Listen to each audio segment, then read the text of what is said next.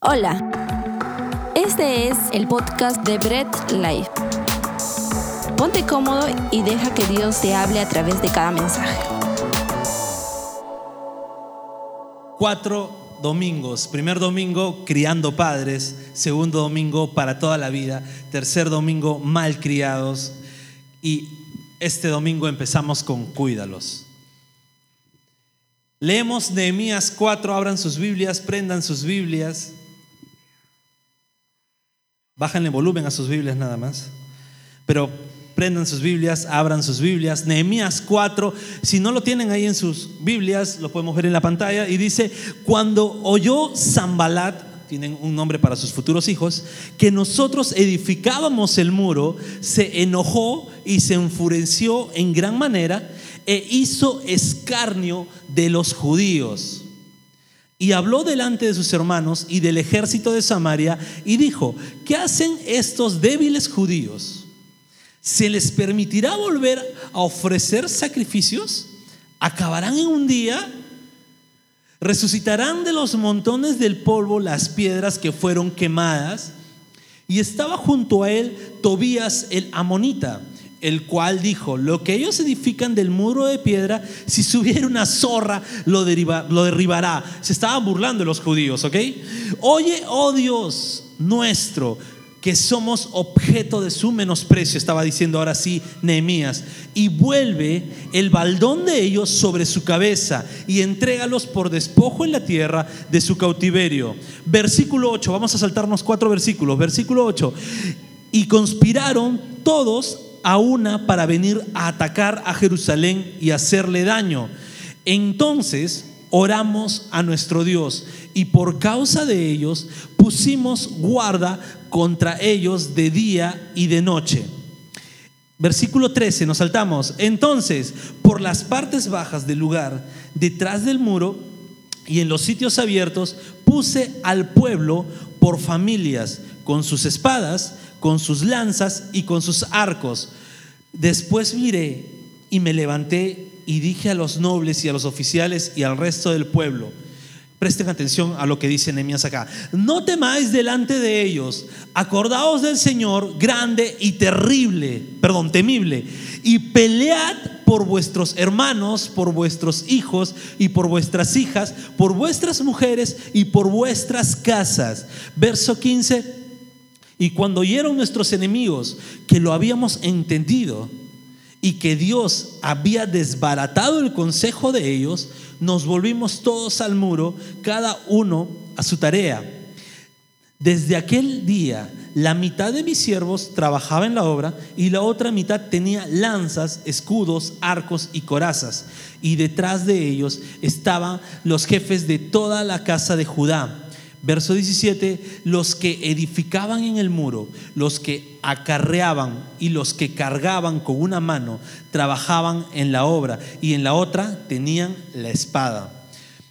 Porque los que edificaban, cada uno tenía su espada ceñida a sus lomos y así edificaban. Y el que tocaba la trompeta estaba junto a mí y dije a los nobles y a los oficiales y al resto del pueblo, la obra es grande y extensa y nosotros estamos apartados en el muro, lejos unos de otros.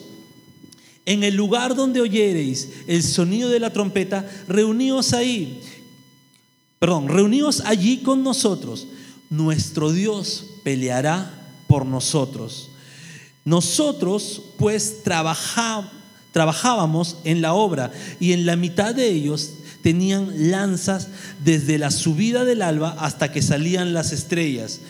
De, también dije entonces al pueblo, cada uno con su criado permanezca dentro de Jerusalén y de noche sirvan de centinela y de día en la obra. Verso 23, y ni yo, ni mis hermanos, ni mis jóvenes, ni la gente de guardia que me seguía, nos quitábamos nuestro vestido. Cada uno se desnudaba solamente para bañarse. Acompáñenme a orar, por favor. Padre, gracias por este momento, por tu palabra, Señor. Ayúdanos a entender lo que tú quieres que podamos aprender hoy. Y también, Dios, ayúdanos a poder discernir a través de tu Espíritu Santo todo lo que tú nos has hablado en tu palabra. Te pedimos que nuestro, nuestro entendimiento esté abierto y estemos nosotros prestos a aprender cada día más de ti. Te damos la gloria en el nombre de Jesús. Amén. Vamos a entrar un poco en contexto a lo que había pasado. El que está hablando es el profeta Nehemías. Bien, el pueblo de Israel estaba en cautiverio, aunque ya estaba finalizando su cautiverio.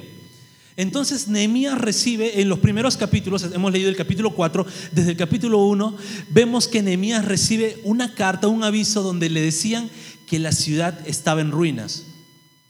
La ciudad de Jerusalén estaba en ruinas, estaba hecho trizas y no podían levantarse. No podían eh, levantar los muros, no podían hacer nada, estaban en ruinas y a Nehemías le dolió.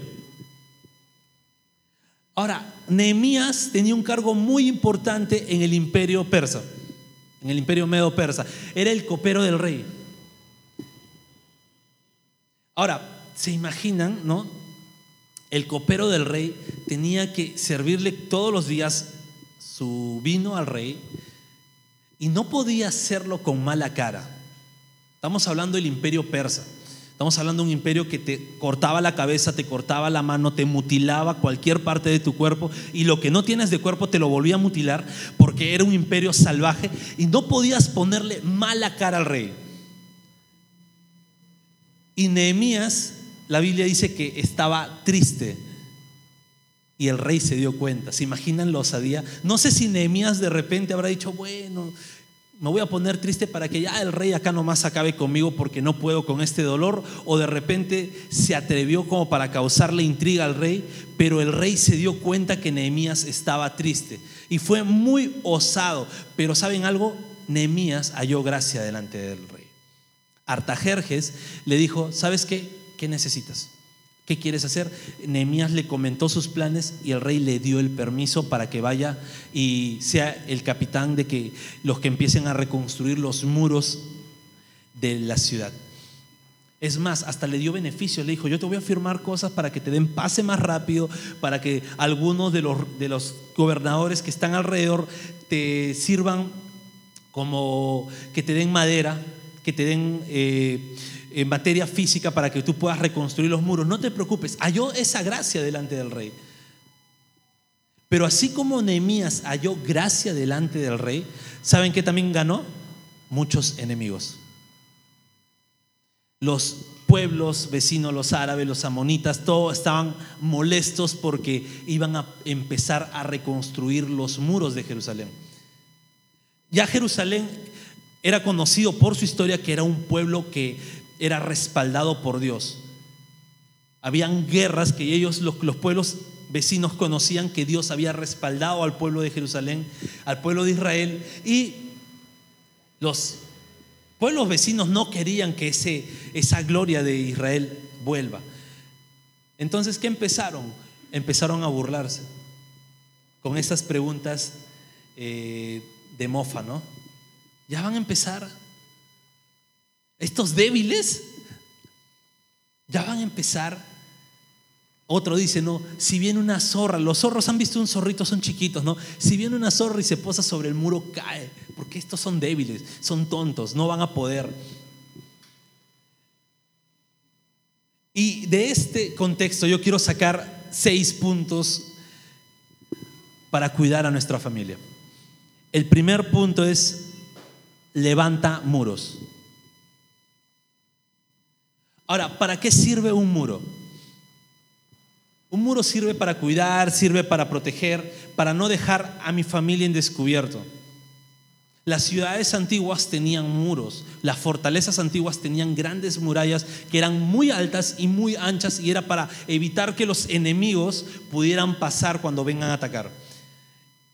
Esa era, la, estrategia para que los enemigos no pasaran. Las ciudades más fuertes tenían muros. ¿Se acuerdan de Jericó? ¿Sí? Todos fueron a la escuela dominical. ¿Se acuerdan de los muros de Jericó? Los muros de Jericó eran muy fuertes. que cuando el pueblo de Israel presentó su campamento, ¿qué hicieron los de Jericó? Ah, a ver, vamos a ver, cerraron sus puertas y se refugiaron tras sus muros. Eran impenetrables, por eso solamente Dios podía tumbar esos muros. Y solamente iba a ser un milagro de Dios que esos muros cayeran. Ahora, no solamente en la Biblia encontramos que los muros son para proteger una ciudad. Si hemos leído literatura, ¿quiénes les gusta leer? La verdad a mí sí me gusta leer. Pero si no, si han visto al menos la película Troya. Pero en la novela La Ilíada da cuenta que la ciudad de Troya, es una historia, yo sé, es una obra literaria, pero cuenta que Troya se caracterizaba por sus grandes muros. No podían ni el gran imperio griego ni el gran reino de Grecia podría pasar por sobre, sobre sus muros. Y ya bueno, ustedes saben el caballito de Troya y toda la historia. Sin embargo, los muros siempre han sido para proteger y cuidar una ciudad. Ahora, si nos vamos a una realidad más cercana a nosotros, porque ya las ciudades del mundo no están protegidas por muros.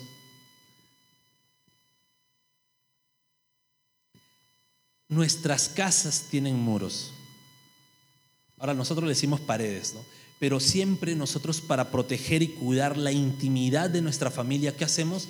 Levantamos muros. Entonces yo no puedo permitir que la intimidad de mi casa sea descubierta. Siempre tengo que estar levantando muros para proteger a mi hogar. Es muy aplicable lo que hizo Nehemías. Sabía que no podían construir nada, no podían reedificar la ciudad si es que no levantaban nuevamente los muros. Asimismo, tú no puedes mantener la intimidad de tu hogar descubierta si es que no levantas muros de protección. Si no levantas paredes, toda la intimidad de tu hogar está descubierta. No permitas que nadie pase por encima de la intimidad de tu hogar. Levanta muros. Cuida la intimidad de tu familia levantando esos muros de protección. ¿Sabes? No dejes que el enemigo logre su objetivo por medio de burlas. Porque a veces cuando uno quiere proteger la intimidad de su familia, siempre van a haber burlas, siempre van a haber acosos, siempre van a haber personas que digan, no, pero ¿por qué lo vas a hacer? Protege la intimidad de tu familia, levanta muros, no importando cuál sea tu rol, seas papá, seas mamá, seas hijo, seas hija, seas hermano, seas de repente suegro, yerno, levanta muros y protege tu casa. Segundo punto muy importante, ora. Ahora esto parece un cliché, ¿no? Es más, los pastores siempre usan el cliché de que cuando no pueden darte una respuesta te dicen, vamos a orar. Así que ya saben, si es que algún día les digo, vamos a orar, es porque no les puedo dar una respuesta. Ahora, cuando oramos es nuestra forma básica de recurrir a nuestro Padre. Dígame, ¿qué hijo no se siente protegido con su papá. Yo les juro, hasta ahorita, viejo, grande, barbón, todo, me siento protegido con mi papá, aunque mi papá ya está, yo sé que no va a escucharlo, ya está avanzado de edad, bueno, en mediana edad, pero yo me siento protegido al lado de mi papá, hasta ahora. Y yo creo que sí lo comenté en una prédica, el día que mi abuelo, o sea, el papá de mi papá, falleció, mi papá lloraba y mi papá, los que lo conocen, es una persona muy ruda, pero mi papá lloraba diciendo, ¿qué voy a hacer? Porque él también se sentía protegido por su papá. Así que nosotros cuando oramos es nuestra forma más básica de recurrir a nuestro Padre. Ahora, debemos orar para que Dios sea protegiendo a nuestra familia. Debemos pedir por nuestra familia, que Dios cuide a nuestra familia, que Dios, si es que nuestra familia, algún miembro de nuestra familia tiene un comportamiento eh, que no está correcto, que Dios pueda ayudar a cambiar a esa persona. Pero yo no puedo orar para cambiar la voluntad de Dios. ¿Ok? Eso sí quiero dejarlo bien en claro. Yo no quiero decir que de repente ores por tu familia y des mil decretos, mil declaraciones, diez mil eh, órdenes a Dios para que cambie esa familia. No va a funcionar así funciona que tú humildemente pidas a Dios por tu familia y aceptes su voluntad. Ahora, vale orar para que te quejes a Dios. ¿Ok? Vale orar incluso hasta como para que, como todo niño, ¿no? Me hizo mal este, este mi compañero, pégale papá. ¿Ok? A veces hay niños que dicen, no, me hizo mal, me pegó, pégale. Y claro, tu papá nunca le va a pegar, ¿no? Pero vale, vale hacerlo. Los del pueblo de Israel oraban y le decían a Dios, no, que todo lo que nos desean les caiga en la cabeza y que se arrastren, ¿no? Y el pueblo, y, vale hacerlo. Que Dios te haga caso es otra cosa, pero vale hacerlo. Es más, hay salmos donde David también pide la destrucción para sus enemigos. Escuchaba que un cantante muy conocido decía que él no utilizaba salmos porque esos salmos eran como que no reflejaban el verdadero evangelio de Cristo. No, claro, no. No, Dios nunca va a hacer eso. Sin embargo, sí reflejan la humanidad de las personas que llevan a clamar a su Padre en tiempos de angustia. Ora a Dios. ¿Sabes? Cuando tú oras a Dios, pones tu confianza plena en Dios. Cuando tú oras a Dios y debería ser tu primer, ¿ok? Tu primer eh, refugio, orar. Tu primer refugio no debe ser eh, actuar, tu primer refugio debe ser orar. Pasa algo malo, te despidieron del trabajo, ora. Hay problemas en casa, ora, es tu primer refugio. Debe ser automático eso. Conozco algunos pastores que dicen, nada, pongas en automático, pero tu primera reacción debe ser orar en tiempos de problema. Ahora, cuida a tu familia orando por cada uno de ellos. Sabes, tú puedes hacer muy buen trabajo con tus propias fuerzas, pero no hay nada como que cuando encomiendas tu familia bajo el cuidado y protección de Dios. Mi tercer punto es, no solo ores, pelea. Y a veces nos quedamos ahí, ¿no? Oramos y, decimos, bueno, ¿sabes qué? Voy a orar y luego ya queda ahí todo, ¿no? Sin embargo, no solamente ores, pelea por tu familia. La reacción del pueblo de Israel fue, oraron a Dios, pero ¿saben qué después hizo? Pelearon. Siguieron trabajando, pusieron manos a la obra y dijeron, y es más, Nehemías dijo, no, no te queden ahí. Pelea por tus hijos, pelea por tus hijas, pelea por tu hermano, pelea por tu esposa, pelea, pelea. Si hay problemas en casa, pelea.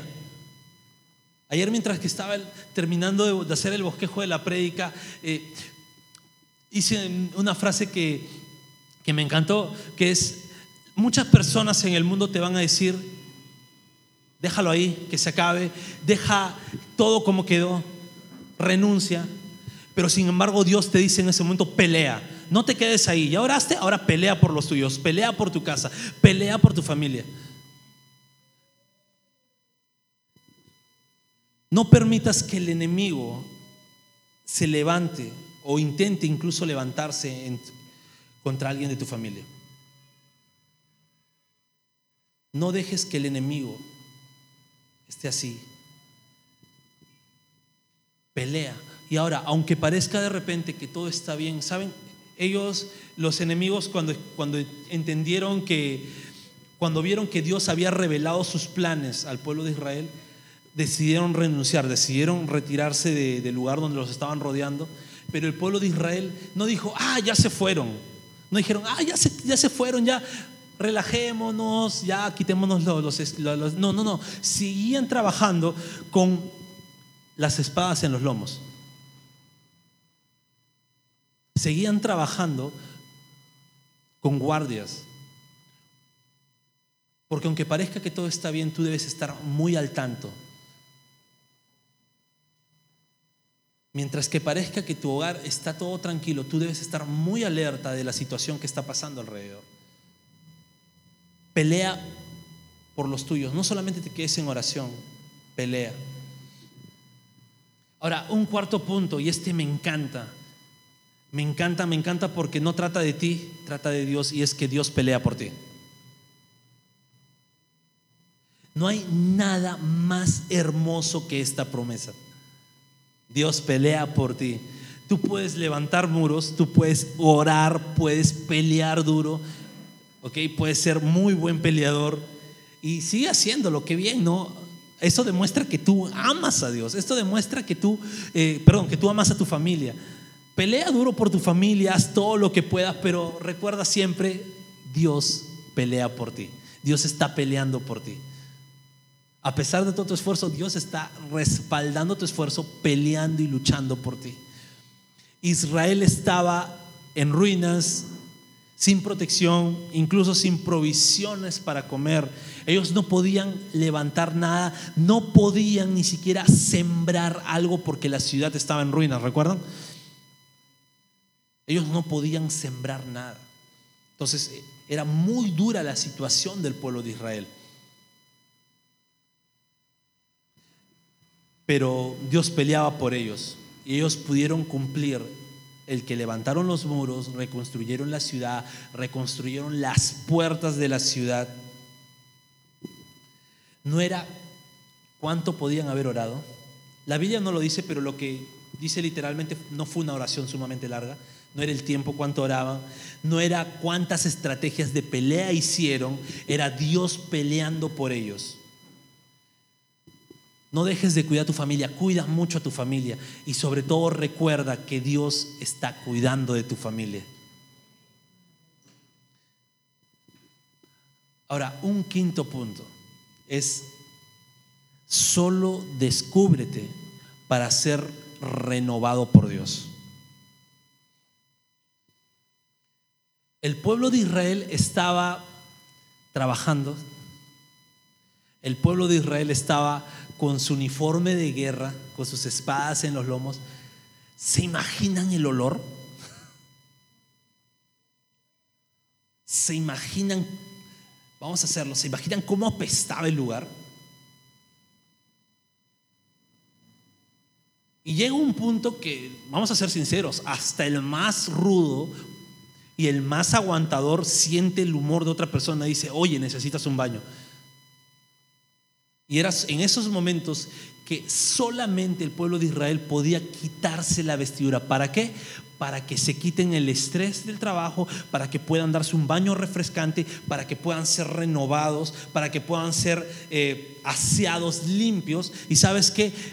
La labor era buena, ellos estaban cuidando, pero siempre se daban un tiempo para al menos bañarse, ducharse, poder quitarse las impurezas de su cuerpo.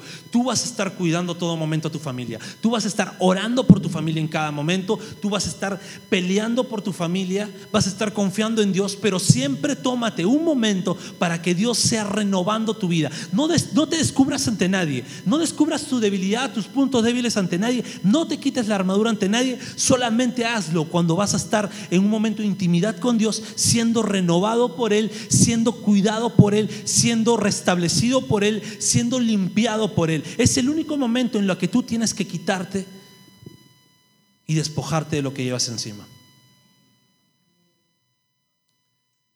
Y hay un punto extra que le puse y era muy importante.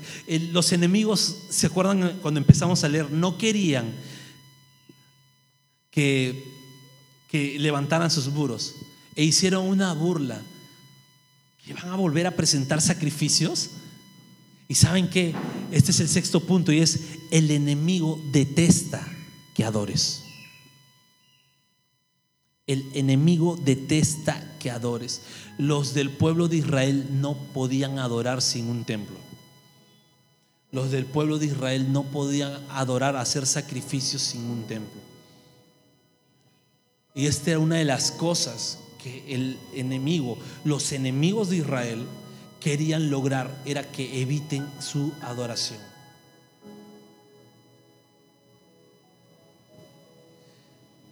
Los amonitas, los árabes y todos los del pueblo vecino, con los hombres con nombres extraños que estaban escritos ahí en la Biblia, decían que se hacían escarnio, se burlaban porque sabían que si el pueblo de Israel volvía a adorar, volvía a presentar sacrificios ante Dios, nuevamente iban a ser ese pueblo fuerte y poderoso. Y eso es lo que busca el enemigo, busca quitarte tu adoración. Y los problemas que a lo mejor puede presentar a tu alrededor no va directamente a atacarte a ti, sino va directamente a atacar tu adoración. Es muy importante que entiendas que el enemigo detesta que tú adores a Dios. Cuando llevas una vida de adoración, es normal que haya burlas. cuando llevas una vida de adoración, es lo más común que vengan a decirte, hey, ahí está el hermano, aleluya. ¿A quienes no le han dicho, ahí está el aleluya, no? Cuando llevas una vida de oración es normal que te apunten con el dedo. Es más, es lo más común es que te digan cuando cometes de repente algún error, te digan, ay, así te dices cristiano, qué tan cristiano eres, ¿no? Y te empiezan a hacer burlas, escarnios. ¿Por qué? Porque el enemigo quiere quitar tu adoración. El enemigo quiere evitar que tú adores. El enemigo quiere hacerte sentir mal. ¿Para qué? Para que tú no puedas presentar tu adoración a Dios.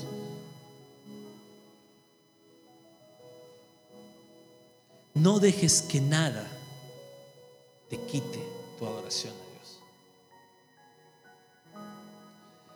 Sabes, cuida tu familia, no dejes de construir ningún muro, no dejes jamás de orar por tu familia y tampoco dejes de pelear por ellos. Cuando muchos te digan que no vale la pena, recuerda que Dios te dice, pelea por tu familia.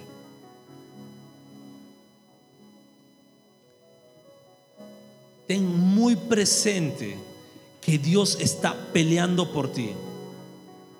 Si tú tienes de lado a Dios, no hay ningún enemigo que pueda contra ti. En la Biblia encontramos, si Dios con nosotros, ¿quién contra nosotros? Encontramos que Él es escudo a nuestro alrededor, que Él es nuestra roca, que Él nos protege, que bajo sus alas estamos. Hay mucho de hablar de la protección de Dios y Dios está peleando por ti. Confía plenamente en Dios, pero también no dejes de esforzarte por cuidar a tu familia. No basta con decir, bueno Dios, aquí te los entrego, tú los cuidas. Ahora, sumamente importante es que te dejes renovar siempre por Dios. Y esto pasa mucho sobre todo con los hombres que somos los más, eh, un poco más duros, más orgullosos, que no queremos eh, humillarnos, ¿no? no queremos hacernos ver débiles e incluso hasta eso lo llevamos al punto de, de Dios, ¿no? No queremos ni siquiera que Dios nos vea débiles y la verdad Dios conoce lo frágil y débil que puede ser. No dejes de renovarte, no dejes de presentarte así como tal, desnudo ante Dios. No dejes de presentarte así frágil, débil ante Dios. Y deja que Él sea renovando tus fuerzas, que Él sea limpiando tus heridas, que Él sea curándote, que Él sea aseándote, que Él sea el que te desquite el estrés, el que te dé fuerzas para que sigas en tu labor cuidando a tu familia.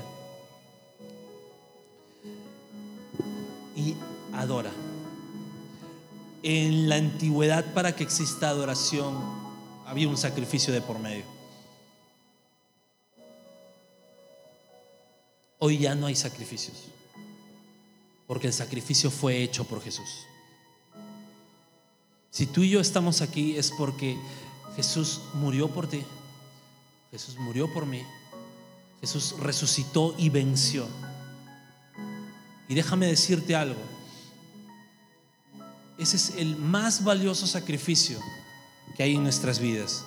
Y es por medio de ese sacrificio que nosotros debemos adorar es por medio de ese sacrificio que nosotros podemos proceder al arrepentimiento. Todos, incluyendo los cristianos, en cada momento estamos pecando. La única diferencia entre un cristiano y una persona que no va a la iglesia es que el cristiano es libre de la esclavitud del pecado y eso lo hizo a través de Jesús. Y que en un cristiano no existe el remordimiento, sino hay un arrepentimiento genuino de corazón. Adora a Dios.